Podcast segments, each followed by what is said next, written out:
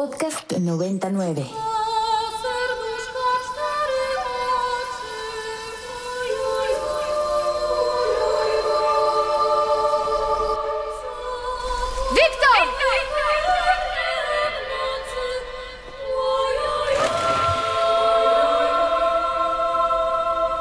El cine I.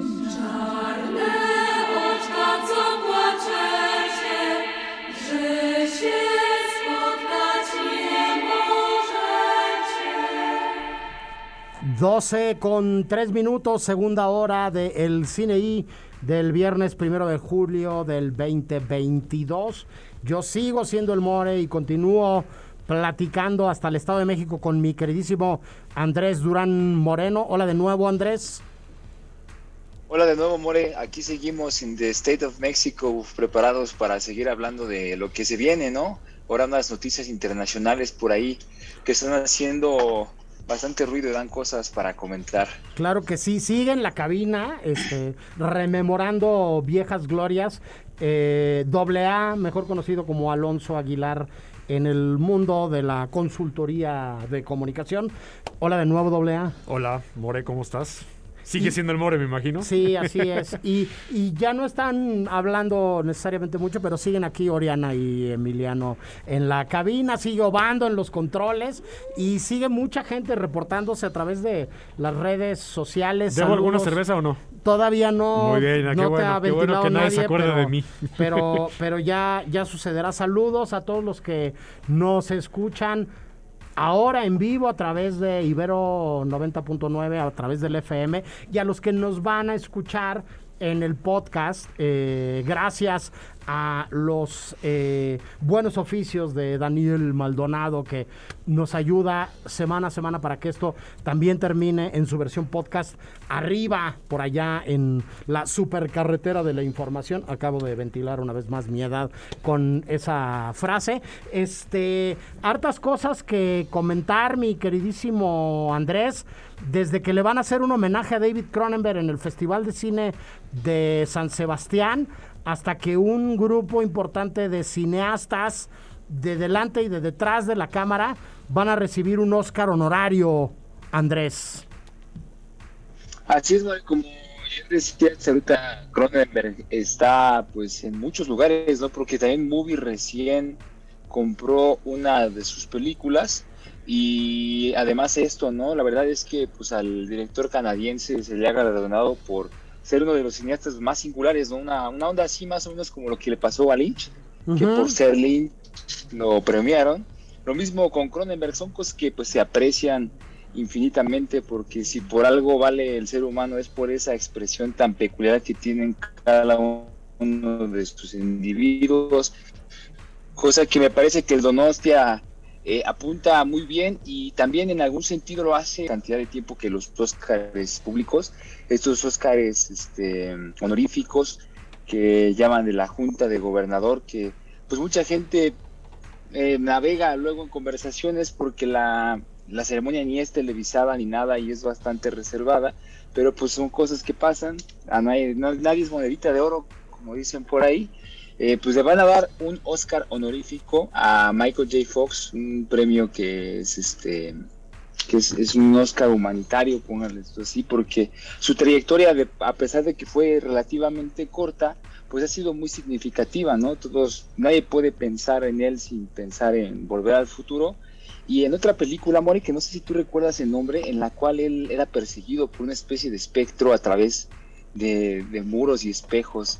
Este, no muy famosa, no sé, pero yo sabía que, que, que era Michael J. Fox y en la persecución, ¿no, la No, recuerdas? pues te fallo, habría que ver este, no sé si aquí doble A. si tienes... No, este, yo de, o sea, de Michael J. Fox, igual que el More, igual que tú, este, la trilogía famosísima, queridísima y lo que sea de, la- Volver al Futuro y la, la serie de Spin City se llamaba, Sí, claro. Y bueno, él, él también tiene, eh, pues, eh, una dura historia personal.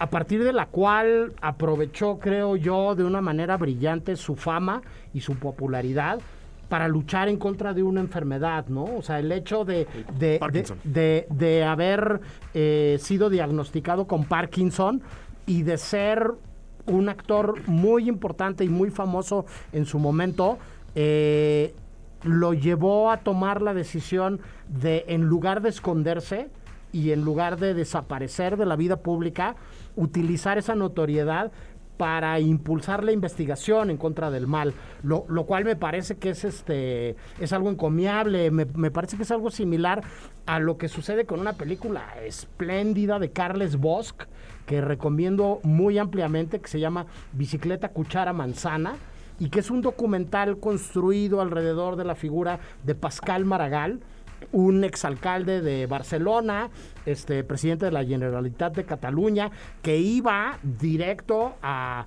la presidencia del gobierno en España y que es diagno- diagnosticado con Alzheimer. Y que él y su familia también toman la decisión, en lugar de esconderse, eh, de hacer público esto para conseguir fondos, ¿no? Y para eh, trabajar alrededor de la investigación en contra del, del Alzheimer. Documental increíble, por ahí lo pueden encontrar en internet. Bicicleta, cuchara, manzana de Carles Bosch. Este. Pues sí, Michael G. Fox, este, no sé cuál sea la peli que dices, Andrés, la buscaremos, ¿no? Ya la, ya la encontré. Que se ya la llama- encontré. Sorprendentemente está dirigida por Peter Jackson. En España se llamó Agárrame a los fantasmas y aquí en México, no me acuerdo cómo se llama, pero en inglés es The Frighteners. O sea, como Frightened es como miedo o dolor, así. Entonces, Yo te es- era creo, una yo te Sí, creo. Seguro, seguro Está la proyectaron en. Canal 5, este, permanencia voluntaria Sí, los cine sábados. Sí, permanencia sí. voluntaria, ¿no? ¿No? Este, Exactamente. Por ahí, Andrés, eh, completando la nota, nada más decir que otro de los que serán reconocidos en estos Óscares honorarios Así es este brillantísimo director australiano Peter Weir, responsable de películas como Gallipoli, como Mosquito Coast y, y de este la película que inspiró el cartel del Festival de Cine de Cannes de este año, que es Truman Show, ¿no? Este clásico moderno, este, con sin lugar a dudas uno de los mejores eh, papeles de Jim Carrey enfrente de la cámara, ¿no? Este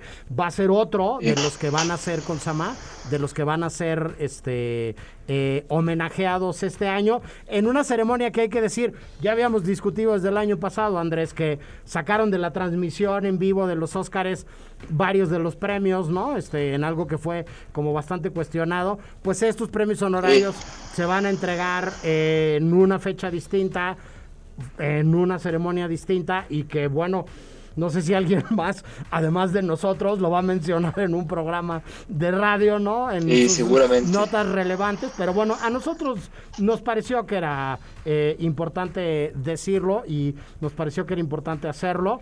Este, más allá de eso, pues merecería la pena que habláramos un poco de, de estrenos, ¿no? De lo que se puede ver tanto en cartelera como en plataformas esta semana.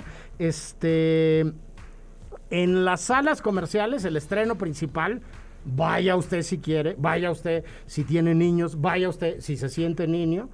Este, el estreno importante de la semana son los Minions, ¿no? Este, ya usted me dirá, este. No, yo, eh, yo no iré.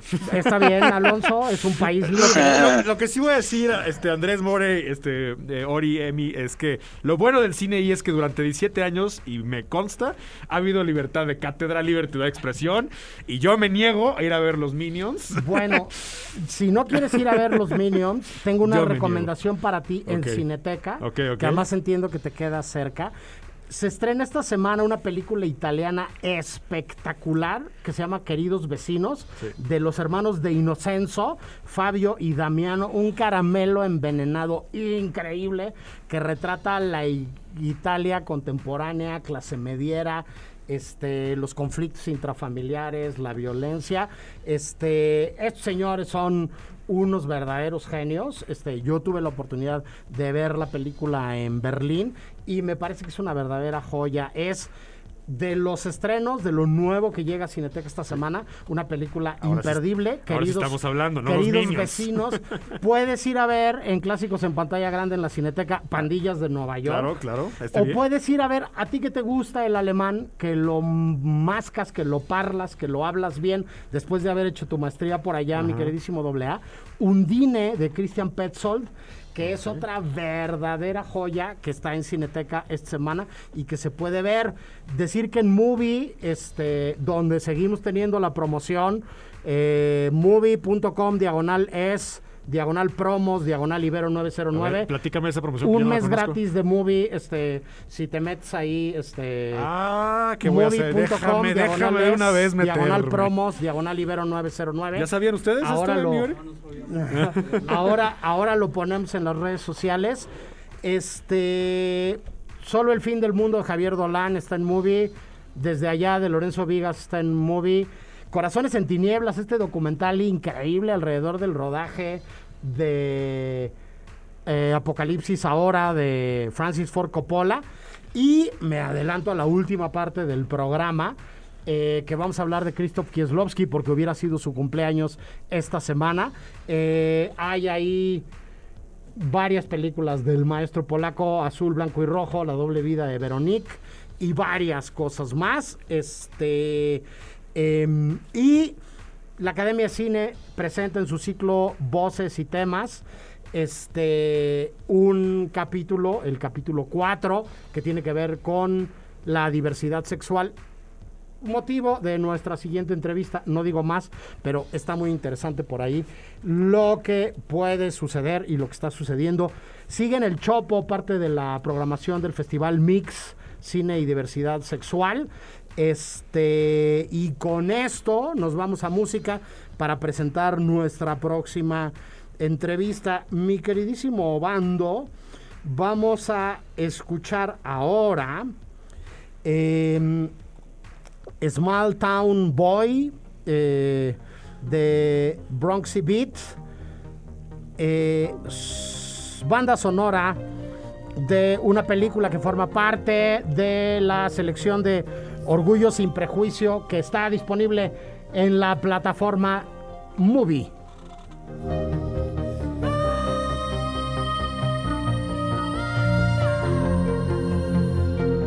Podcast 99. Seguimos en vivo en el cine y acabamos de escuchar eh, Small Town Boy de Bronxy Beat, eh, parte de la banda sonora de una de muchas películas que pueden escuchar y ver ustedes en Movie, en su micrositio Orgullo sin Prejuicios. Eh, y es un pretexto muy bueno para dar la bienvenida a nuestro siguiente invitado a los micrófonos de Ibero 90.9 y de El Cine. Nos da muchísimo gusto recibir al maestro Roberto Fiesco. ¿Nos escuchas por ahí, Roberto?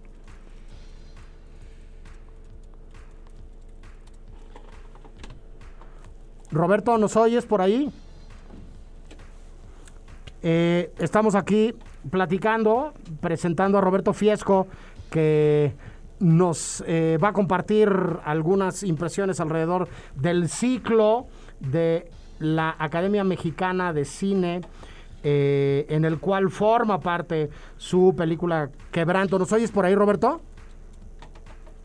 Sí, perfecto. Aquí estamos, More. Qué gusto encontrarte, qué gusto escucharte otra vez después de mucho tiempo. Sí, este Roberto eh, tiene muchas cachuchas en este mundo del, del cine. Nos conocemos eh, primero que nada como colegas, ¿no? Este eh, hicimos muchas visitas, este, muy divertidas y productivas al, al Imer, ¿no? Este, contigo y con la queridísima Mariana Linares, este, a eh, platicar sobre cine. Vinieron ustedes para acá también más de una vez. Este también le haces a la docencia, Roberto, este, y has dado clases en, en muchos lados, eh, productor de un montón de películas, pero hoy vienes con cachucha de director, Roberto, este, porque Quebranto, eh, este espléndido documental donde construyes un retrato increíble de un personaje increíble. eh, es parte del ciclo Voces y Temas del cine mexicano, inclusión y diversidad sexual. Este, lo primero que se me ocurre preguntarte, Roberto, es ¿qué significa para ti que una película como Quebranto siga estando vigente y siga proyectándose y siga siendo objeto de, de- de participar en, en este tipo de, de muestras, Roberto?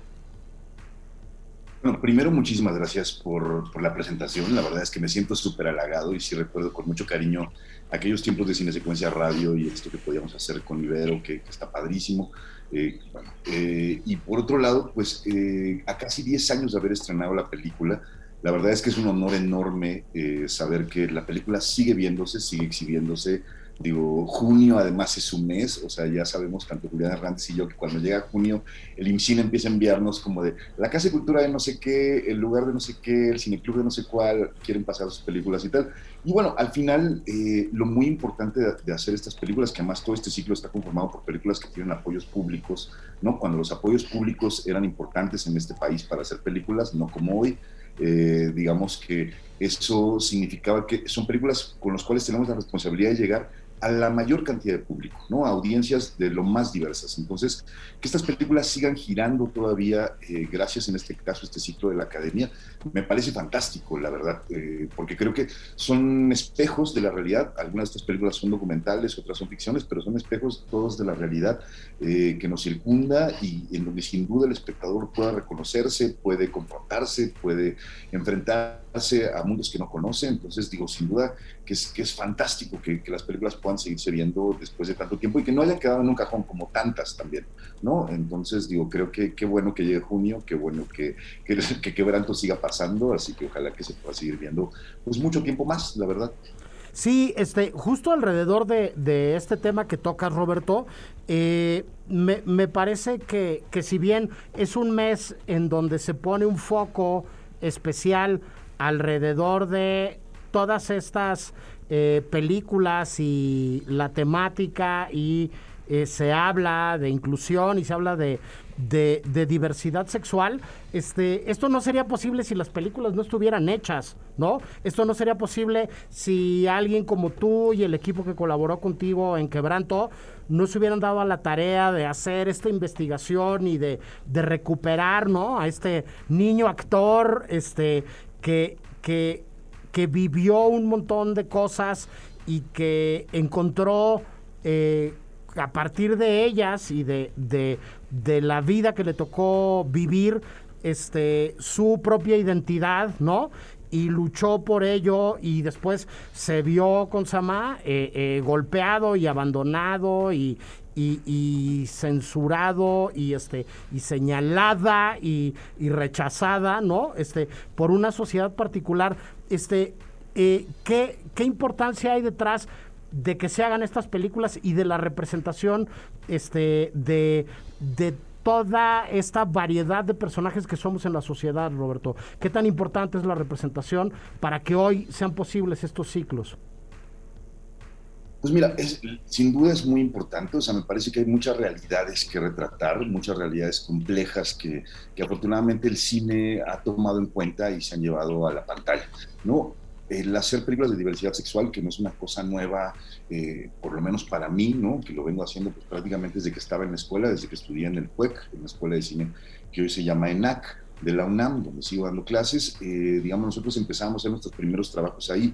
Y por supuesto que en el cine mexicano hay una serie de antecedentes notabilísimos. Eh, está ahí el cine de Jaime Humberto Hermosillo, está la esplendorosa El lugar sin límites de Arturo Ripstein, ¿no? Digamos, y sin embargo, cuando nosotros empezamos a hacer películas, sentíamos que lo que no había de entrada eran retratos sobre jóvenes, ¿no? Eh, sobre jóvenes que vivían, digamos, su identidad, su orientación, digamos, de una manera distinta a la, heteronorma. Entonces, ahí es donde empezamos nosotros a hacer películas. Y para hacer quebranto, eh, digamos, nosotros nos enfrentamos, era la primera vez que yo trataba con un personaje trans en la pantalla, ¿no? Normalmente representábamos personajes jóvenes que vivían su homosexualidad, que, que se reconocían como personajes de, de, orientación homosexual, y de pronto pues enfrentarnos a, a, a, una persona trans, como era el caso de Coral Bonelli, la protagonista de esta película, y su mamá, Doña Lilia, que es la otra gran protagonista de este documental, pues fue sin duda adentrarnos durante prácticamente cuatro años que duró el proceso de, pues, de, de realización de, de, la película en, en, un mundo que, que a mí me llenaba de curiosidad curiosidad, que, que, me llenó de sorpresas, que también fue un enorme aprendizaje para mí y que, que bueno, estoy muy agradecido a, esta película, porque esta película pues me permitió ganar el Ariel, me permitió viajar muchísimo con ella, me permitió adentrarme, pues sí, a una realidad sobre todo desconocida y que, y que bueno, pues me ha llenado, la verdad, de muchísimas satisfacciones. Y creo que ha sido una lucha, una batalla, digamos, la representación en, en estos años, una batalla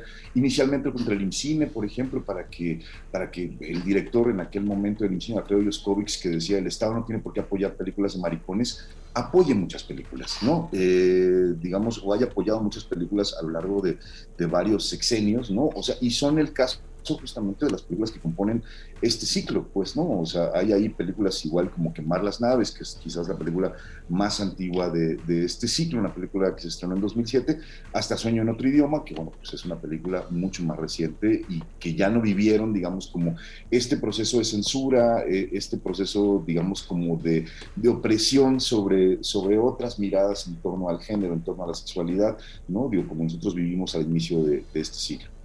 Sí, este, eh, algo que, que, tiene que ver como, como bien comentabas, con una carrera de muchos años y con estas diferentes eh, cachuchas o estas diferentes trincheras desde, desde donde tú has este, vivido eh, pues en carne propia la historia, ¿no? Tu, tu, tu sociedad creativa y tu complicidad con Julián, ¿no? Eh, produciendo este eh, pues eh, sus películas, ¿no? Este, y no quitando el dedo del renglón. Hablabas de otro tema que me parece que es este pues muy importante de, de, de tratar y de tocar en la lógica de esto que pues que parece que es que es como como como plantear una resistencia eh, frente a, a, muchas cosas Roberto y tiene que ver con los apoyos y con los fondos y con con, con el papel que para muchos es eh, necesario evidente y indispensable, me atrevería a decir, y para otros puede parecer que, que, que, que no es así, del Estado en el desarrollo de estas películas y de que estos temas se traten, como bien decías tú, para que lleguen a la mayor cantidad de gente. Por ahí dicen también que no hay peor película que la que no se ve, ¿no? Este, eh, eh, ¿qué, ¿qué, piensas de estos cambios que se han dado y, y como, cuál, cuál crees que es como, como el camino y la perspectiva hacia adelante, Roberto? Pues creo que hay mucho trabajo por hacer, o sea, creo que este sexenio la verdad es que no tiene mucha voluntad de apoyar eh, a la cultura en general, no me refiero específicamente al cine, no creo que hemos vivido un momento muy complejo eh, a partir de la pandemia, eh, a partir de, de, la desaparición de los fideicomisos, digamos, a partir también de la entrada avasalladora de, de, las películas y, del, y de los contenidos en general audiovisuales para las plataformas extranjeras. Entonces, digamos, hay una reconformación de la industria audiovisual en nuestro país, ¿no? Digo que, que, es un fenómeno muy interesante. Sin embargo, sí creo que el Estado ha dejado de lado, digamos, como, eh, digo, una de sus vocaciones hacia la cultura que tiene que ver precisamente con el apoyo hacia la creación. Y eso me parece muy grave, o sea, porque me parece que un Estado que olvida precisamente que la cultura es algo fundamental para el desarrollo de no solamente de comunidades específicas, sino en general para el desarrollo de la ciudadanía en este país, pues me parece gravísimo, la verdad. Entonces sí creo que, que, que, este es uno de los peores momentos que hemos vivido eh, para la creación cinematográfica con apoyos públicos en, en, nuestro país y me parece muy lamentable que como comunidad también lo estemos dejando pasar. ¿no? O sea, no estemos realmente nadie levantando la voz de manera, eh, digamos, muy amplia como para decir, nos, nos robaron un poco, un poco todo lo que, lo que el INCINE como institución significaba y lo dejamos, lo dejamos que se fuera. Pues no, o sea, nadie estamos peleando en este momento por eso. Digo, quizás porque todos estamos viviendo precisamente de, de las plataformas extranjeras eh, en términos de producción y eso me parece realmente muy grave. Claro, este cine, o sea, digo, el cine que habla de diversidad sexual, que es un cine aparentemente mucho más minoritario, como todo el cine, digamos, que tiene una vocación autoral o, que podamos decir cine de arte, como queramos llamarle, no, digo, es el cine sin duda más afectado por todo esto, ¿no? O sea, porque ese no es el cine que van a apoyar las plataformas, eh, digo, sino no es, digo, son otro tipo de contenidos lo que se está buscando y es, es muy difícil conciliarlo y entonces creo que el- esta vocación del Estado que para apoyar este tipo de películas, pues me parece que, que nos está faltando en, en este sexenio y ojalá que las cosas cambien y ojalá que todos nos veamos para levantar la voz y que eso cambie. ¿no? Completamente de acuerdo. No, no era el este, propósito de mi visita. No, no, no, no, Este pero programa, pero- de eso, pero- pero yo estoy yo estoy de acuerdo contigo y bueno los que tenemos un rato haciendo esto no este estuvieron aquí hace un momento los directores de la nueva edición del Kinoki que cumple 18 años no este eh, los que hemos hecho radio divulgación hemos estado en el en el medio no pues sabemos que lo que pasa hoy o lo que pasó hace dos o tres años es el resultado de un montón de tiempo de trabajo, ¿no? O sea que hay inercias muy positivas que parece que se están frenando y que se pueden perder. Este año no hubo ninguna película mexicana Claro. en Cannes, por ejemplo, por poner... eh, pero yo también quiero pensar que vamos a encontrar entre todos eh, los nuevos caminos y los nuevos mecanismos para que sucedan estas cosas. Por lo pronto, la Academia Mexicana de Cine ofrece Carmín Tropical, Made in Bangkok, Quebranto, Sueño en otro idioma y Quemar las naves como parte de estos ciclos que están recuperando lo mejor de lo que se ha producido en los últimos años en México y me parece que es algo que es muy valioso. Me parece que las películas cuando son auténticas, cuando están pensadas y construidas desde la mirada de directoras y directores eh, eh, interesantes, este, no pierden vigencia. Y pues yo celebro mucho que Quebranto sea parte de, de este ciclo y que haya sido un pretexto este para volver a platicar contigo y para volvernos a encontrar, Roberto. Seguro que muy pronto nos vamos a volver a ver por ahí en algún festival con algún proyecto nuevo, ¿no? Este, de locales, de visitantes, como sea. Siempre es un placer platicar contigo, Roberto. Muchas gracias.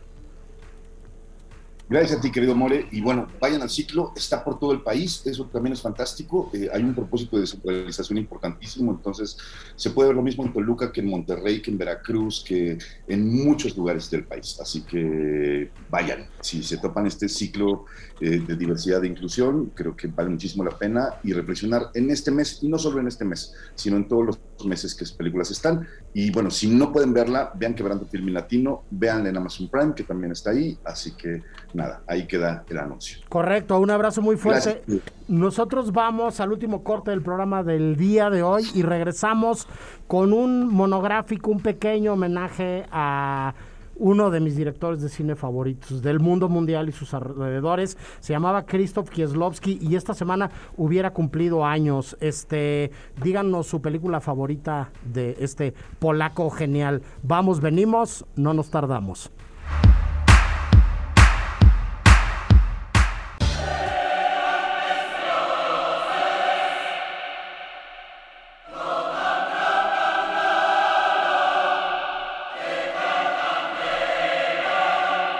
El cine.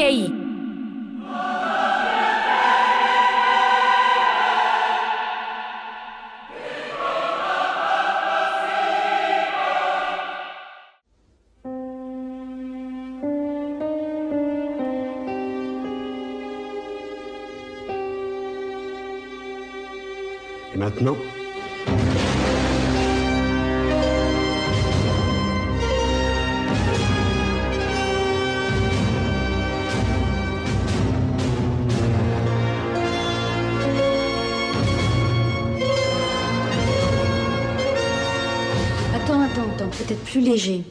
percussions. Krzysztof Kieslowski nació un 27 de junio en Varsovia y es, junto con Roman Polanski y Andrzej Wajda, uno de los referentes de la historia de la escena fílmica polaca. Identificado con la corriente del cine de la angustia moral, su obra es un reflejo fiel de la vida de Polonia durante el régimen comunista. Répétez. Que je mangeasse. Que je mangeasse. Que tu mangeasses. Qu'il mangeât. Que nous mangeassions. Que vous mangeassiez. Qu'il mangeasse.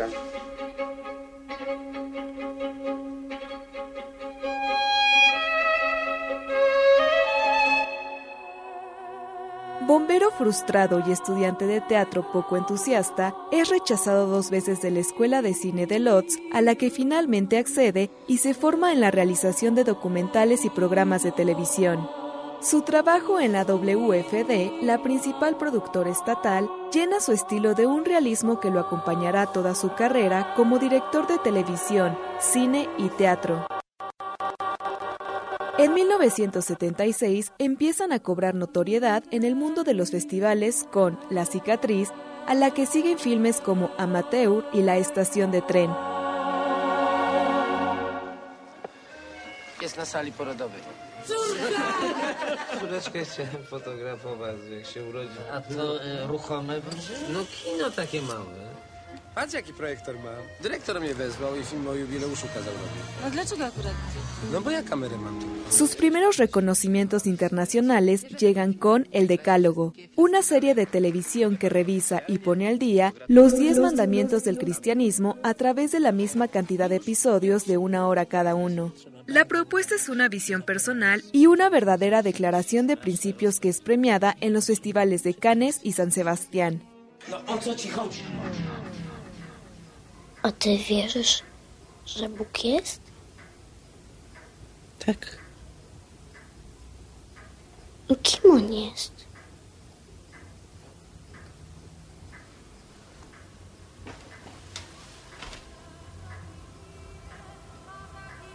Co teraz czujesz, czujesz, czujesz, czujesz? Kocham, kocham, kocham, kocham. Finalmente la consagración le llega con La doble vida de Veronique y la trilogía Azul, Blanco y Rojo, que lo hacen merecedor de reconocimientos como el Oso de Oro de Berlín o el León de Oro de Venecia y lo convierten en un cineasta de culto.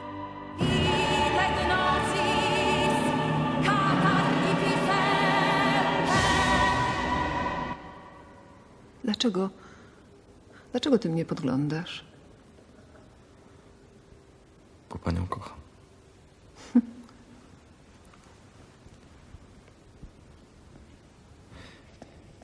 Naprawdę kocham, kocham, kocham, kocham, kocham. I czego? I czego? I czego? I czego? I czego? I czego? Czego chcesz? Nie wiem. Chcesz mnie pocałować? En 1989, cuando el Decálogo era visto por primera vez en Nueva York, se le pidió a Kieslowski que nombrara las 10 palabras con que se quedaría si todo el resto de palabras le fueran arrancadas. Él dijo amor, odio, soledad, miedo, coincidencia, dolor, ansiedad, Dios, responsabilidad. Cuando se le dijo que había nombrado solo nueve, añadió inocencia.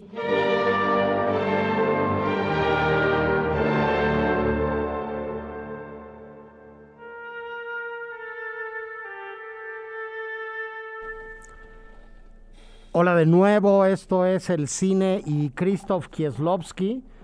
El día 27 de junio, este genio del cine mundial que nació en Varsovia hubiera cumplido años como homenaje a ello y porque hace mucho tiempo, en estos 17 años, no habíamos regresado a revisar su Esa obra. no te la creo. ¿De veras nomás dos veces? Así es, mi queridísimo doble A. Hablamos hoy de Krzysztof Kieslowski, el que acaba de hablar es Alonso Aguilar, doble A, que sigue platicando con nosotros.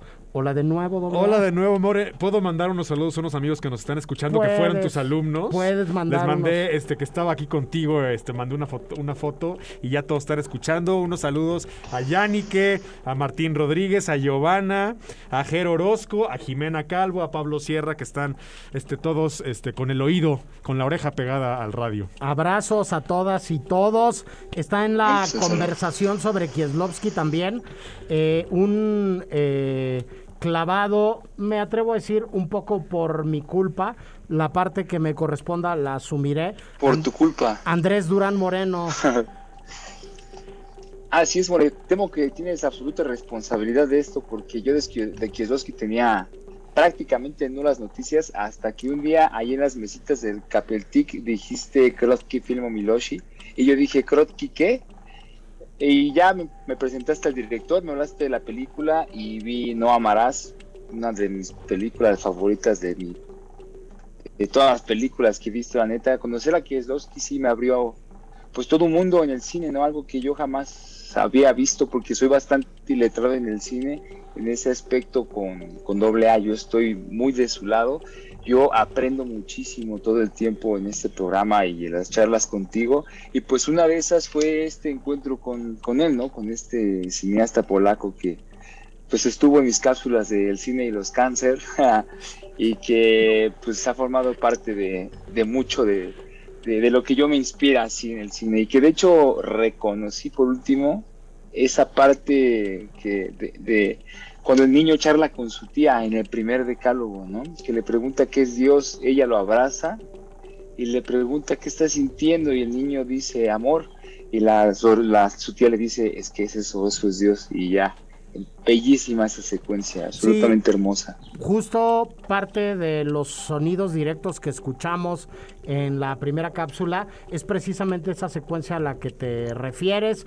Un ateo que decidió tomar los diez mandamientos del catolicismo para reinterpretarlos y proponer hacer una miniserie este, en tiempos en donde no eran tan comunes las narrativas seriales que hoy son el pan nuestro de cada día, alrededor de los diez mandamientos del catolicismo, este, el primero, me atrevo a decir, uno de los más duros de estas diez películas de cincuenta y tantos minutos que hizo para la televisión pública polaca, este, en donde la pregunta es si Dios existe, el primer mandamiento del catolicismo, si no lo recuerdo mal, este, saludos a Mimis de catecismo, es amarás a Dios sobre todas las cosas, ¿no?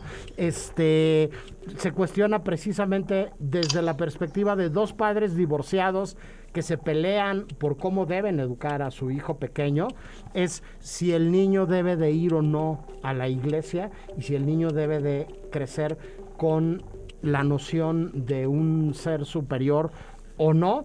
Y, este, y pasan muchas cosas muy interesantes.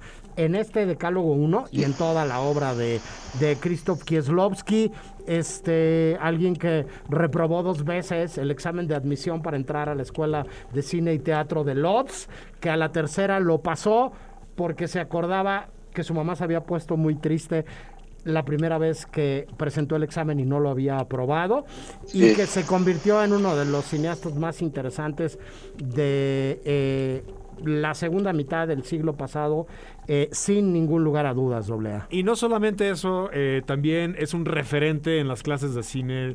Me imagino que tú a cada rato lo mencionas para tus este, alumnos, de, alumnas, de que tienen que ver cine de Kieslowski o por lo menos las cuatro películas más famosas, la trilogía del mismo Krzysztof Kieslowski, para poder entender el siglo XX, para poder entender lo que es este hacer, como ahora sí que como es el meme Poetic Cinema, ¿no? Sí, bueno, Kieslowski es, este, como decía la cápsula, junto con Polanski y junto con Andrei Vaida, eh, tres de los pilares de, de, lo que se conoce no nada más como lo mejor del cine polaco contemporáneo, sino eh, a esta escuela que se llegó a denominar como, como la escuela de la angustia existencial, ¿no? Este, un rollo muy polaco, muy atormentadote, este, algunos dirían, este, eh, poniéndole calificativos, este, muy azotado, ¿no? Este, pero que se pregunta por el sentido de la vida, este, a Kieslowski le interesa mucho el destino, a Kieslowski le interesa mucho las conexiones, eh, a Kieslowski le interesa mucho de qué manera en el momento que nos convertimos en presencias significativas unos para otros, afectamos nuestras vidas. Y ahora que comentabas hace un momento, doble A, que tu primera propuesta de programa fue este, el cine y eh, los presidentes de los Estados Unidos. No fue la primera de Andrés, pero Andrés, que es como muy místico y muy claveles en muchas cosas, llegó a proponer un día otro tema que todos nos pusimos este, con cara de juat cuando lo puso encima de la mesa y que fue un extraordinario éxito. Y que es este que mencionabas hace un momento, Andrés, el cine y los cáncer. Sí, o sea, sí. así de clavado, los que nacieron bajo el signo del cangrejo, Andrés. Así es, bueno, y justamente me, cuando empecé con esa investigación, todo empezó por Kieslowski, de hecho, ¿eh? porque una vez vi su, su cumpleaños el 27 y dije, ah, mira, qué curioso, él y yo compartimos el, el signo, ¿no? Y después me pregunté por otros que me gustaban y encontré que muchos de mis cineastas favoritos tenían eso, eso como coincidencia, ¿no? Entonces dije, ¿Quién más? ¿será que yo soy cáncer y nomás estoy viendo lo que me Oye, gusta? Y ¿quién más además de, de Kieslowski tú? Ah, pues está Kieslowski, está Ismar Bergman, está Wong Kar Wai. Ellos son como los tres directores, las, las- la santísima trinidad de lo que a mí más me gusta. Está este el, el director de, de La Monja, que apenas hizo The Northman. eh, Robert Hagers, tú me parece. Eggers. Este, Ajá.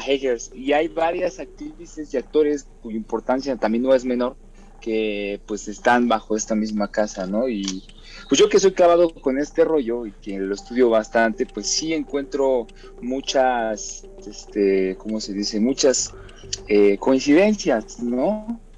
Eh, pues en, Bergman y Wong y, y este y, y Kieslowski hay una visión del amor muy muy peculiar, algo melancólica, dolorosa, pero que no deja de ser profundamente romántica, ¿no? Lo vemos en esta de No que es fabulosa, de Kieslowski, el 2042 y, este y In the Mood for Love de Wong Kar Wai. Y pues las relaciones eh, bien que peculiares, ¿no? Que tenía Igmar Bergman que pues también no, no, él, ah, él tiene una visión del amor un poco más oscura, un poco más, más pesadona, pero pues sí, ese programa tuvo mucho éxito, tuve la tentación de hacer cada mes eh, un programa de... Échate de- más, o sea, el cine, por ejemplo, yo soy Tauro eh, y pues me gustaría saber qué otros cineastas, actrices, Eh, actores no son. sé, no sé. es que ahí está, ese es el primer... El, ¿Tú qué- tú qué eres, More? ¿Tú qué eres? Yo que soy, ser eso, ¿no? Como- yo soy Aries, mi queridísimo doble A, pero No, bueno, de no seguro sé. Christopher Nolan está ahí contigo, ¿no? No lo sé, podría ser. Ron podría ser. Howard, que te encanta. Habría que revisar, habría que revisar. Este, más allá de, de todo esto, en esta primera cápsula, este, yo no querría dejar pasar eh, por alto eh, dos sociedades creativas de, de Kieslowski que fueron fundamentales en su carrera. Este, eh, la primera es su tocayo, eh, em, Piesevich, que escribió la mayoría de los guiones de sus películas eh, Ah, sí, con él, todo, ¿no? sí. Que, bueno, era un abogado al cual Kieslowski fue a visitar para preguntarle algo sobre un guion que quería escribir y sobre una película que quería hacer, primero en clave de documental, y entonces este abogado le dijo, no, como documental va a ser muy complicado que lo, que lo puedas hacer, yo te recomiendo más bien que lo hagas eh, ficción. Y entonces el abogado dejó de ser abogado y se convirtió en guionista y se convirtió en el guionista de Krzysztof Kieslowski. Y muchos años después dijo que igual y dejó de ganar muchísimo dinero porque además era un abogado que demandaba al Estado polaco del periodo comunista por todo lo que le había hecho a un montón de organizaciones y personas durante, durante este, digamos, eh, el manto soviético que cubría toda esa parte de, de la Europa Oriental. Y este y se convirtió en guionista y se convirtió en el gran confidente y gran amigo de Kieslowski y el otro sin ningún lugar a dudas es uno de los mejores músicos de cine vivos eh, que se llama Zbigniew Preisner que además de toda la carrera de, de Kieslowski, ha colaborado con un montón de directoras y directores más. Este, es el responsable de la música de las películas de la gran Agnieszka Holland, que fue asistente de dirección de Kieslowski, que ha hecho cosas tan maravillosas como El Jardín Secreto o como Charlatán, ¿no? Y que son dos eh, socios creativos, Andrés, sin los cuales Kieslowski no hubiera conseguido eh, los niveles que consiguió en su obra. Sí, Mori, fíjate que entre Krzysztof Kieslowski y este y, y Zbigniew, eh, eh, Preisner hay una comunión bien bonita como lo que sucedió con, con Joe Hisaishi y, y, y Hayao Miyazaki o lo que sucede con Steven Spielberg y me parece que es John Williams, ajá, que la música es el film y el film es, es por la música. Y pues nada, mencionar eso, que también tuve la oportunidad de ver a Preisner en el año pasado en las inmediaciones, eh, bueno, allí en, en León, Guanajuato, un concierto muy pequeño, la verdad, pero absolutamente interesante conocer a este portentoso músico de tan cerca. Correcto. Pero así es esto. Vamos a escuchar la otra cápsula que nos hizo el honor de grabar Carmen y de hacer acá el máster Obando y regresamos para abrochar el programa. J'espionne les conversations téléphoniques de mes voisins. Il fallait pas couper. C'était très intéressant. Ça n'a pas l'air de vous amuser. C'est dégoûtant. Oui. Et en plus, c'est illégal. Como pasa con muchos autores consagrados, la obra de Kieslowski no se puede entender sin revisar su colaboración con dos mentes creativas que lo complementaron de un modo único. Es el caso de Christoph Piesewitz, que coescribió con él 15 largometrajes, y es Zbigniew Presnier, que ha compuesto la banda sonora de 18 de sus filmes.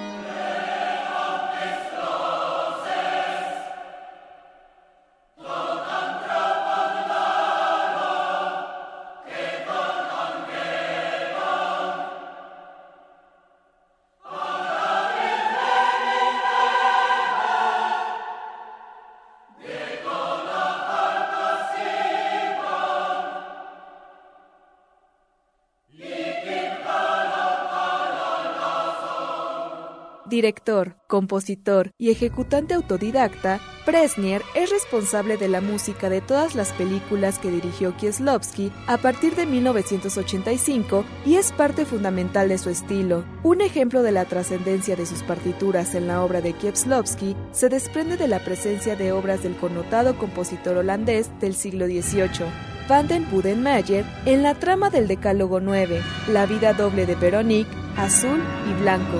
Lo curioso recae en que el citado músico no existe, y es una ingeniosa trampa inventada por Preisner y Kieslowski que se convierte en hilo conductor y leitmotiv de las tres películas mencionadas. Mam dziwne uczucie.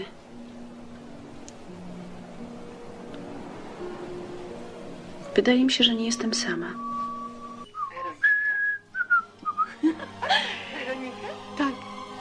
Weronika.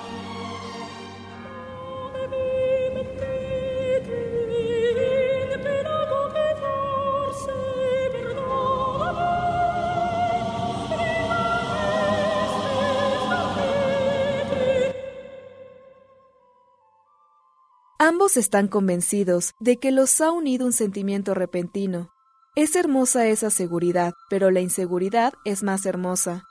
Imaginan que como antes no se conocían, no había sucedido nada entre ellos. Pero, ¿qué decir de las calles, las escaleras, los pasillos, en los que hace tiempo podrían haberse cruzado?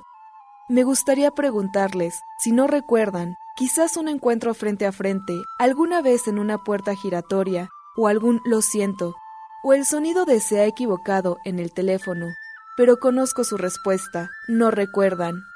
Se sorprenderían de saber que ya hace mucho tiempo que la casualidad juega con ellos, una casualidad no del todo preparada para convertirse en su destino, que los acercaba y alejaba, que se interponía en su camino, y que conteniendo la risa se apartaba a un lado. Hubo signos, señales, pero ¿qué hacer si no eran comprensibles? ¿No habrá revoloteado una hoja de un hombro a otro hace tres años o incluso el último martes? Hubo algo perdido y encontrado, quién sabe si alguna pelota en los matorrales de la infancia. Hubo picaportes y timbres en los que un tacto se sobrepuso a otro tacto. Maletas, una junto a otra en una consigna. Quizás una cierta noche el mismo sueño, desaparecido inmediatamente después de despertar. Todo principio no es más que una continuación, y el libro de los acontecimientos se encuentra siempre abierto a la mitad. Lo anterior es parte del poema Amor a primera vista de la escritora polaca Wisława Szymborska, ganadora del Premio Nobel en 1996. Kieslowski lo lee durante un crudo invierno y le parece que define la tesis y la relación de los personajes de rojo, las coincidencias, encuentros y desencuentros en su obra.